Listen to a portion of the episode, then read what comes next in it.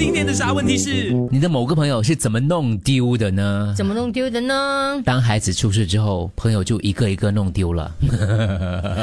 其实应该 keep 着的啦，我是觉得，但是很难讲啊，因为每个人的重心不一样啊。我有一个朋友的老公占有欲很强，哦结婚之后呢，他就没有跟我们一般朋友聚会了。他在婚前呢，曾经跟我们一起出国游玩，出国前后都和当时还是男友的他大吵。然后当然现在已经变成老公了，那可能这个老公不愿意让他跟其他朋友一起我每次聚。每次聚餐都有加班或其他的借口，但要庆祝他的生日的时候，他就会出现；他人的生日他就不出席。久而久之，我们就弄丢了，就不联络了。我的中学好朋友哦，是坐牢之后弄丢的，哦，是是他还是你？是是你坐牢吗？不不知道，当时没手机跟私家车哦。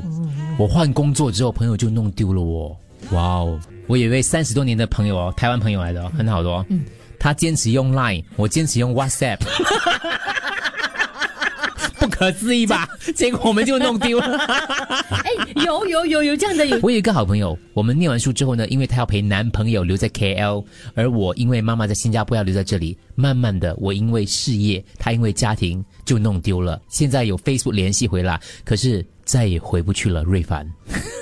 有很多东西回不去的啦。以前有一不错的男上司，处处为我着想，但是上司下属的关系很明显，正是我喜欢的工作环境。后来我离职之后，过年过节我们还会互相祝贺。嗯，但是有一次，有一次本来约了见面吃饭，他离开了自己公司创业了嘛，我们就谈谈在一起工作的可能性嘛。他竟然过后在手机用言语上跟我 flirt，哎呦，还要我把漂亮的照片发给他，开关以后的漂亮哦。我当然没发啦，也把他手机 block 掉了。我不只失去了这个朋友，还失去了本来可以不错的工作机会。你，我当兵的时候，嗯，我跟我个朋友，嗯，在凌晨两三点收信的时候，在灵州港路走，灵州港那边你就知道啊，都是坟场。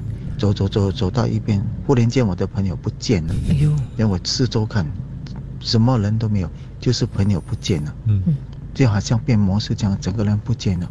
过后我回来去找，才知道原来他掉进龙沟里面。走着走着，朋友弄丢了。原来掉进沟渠里面。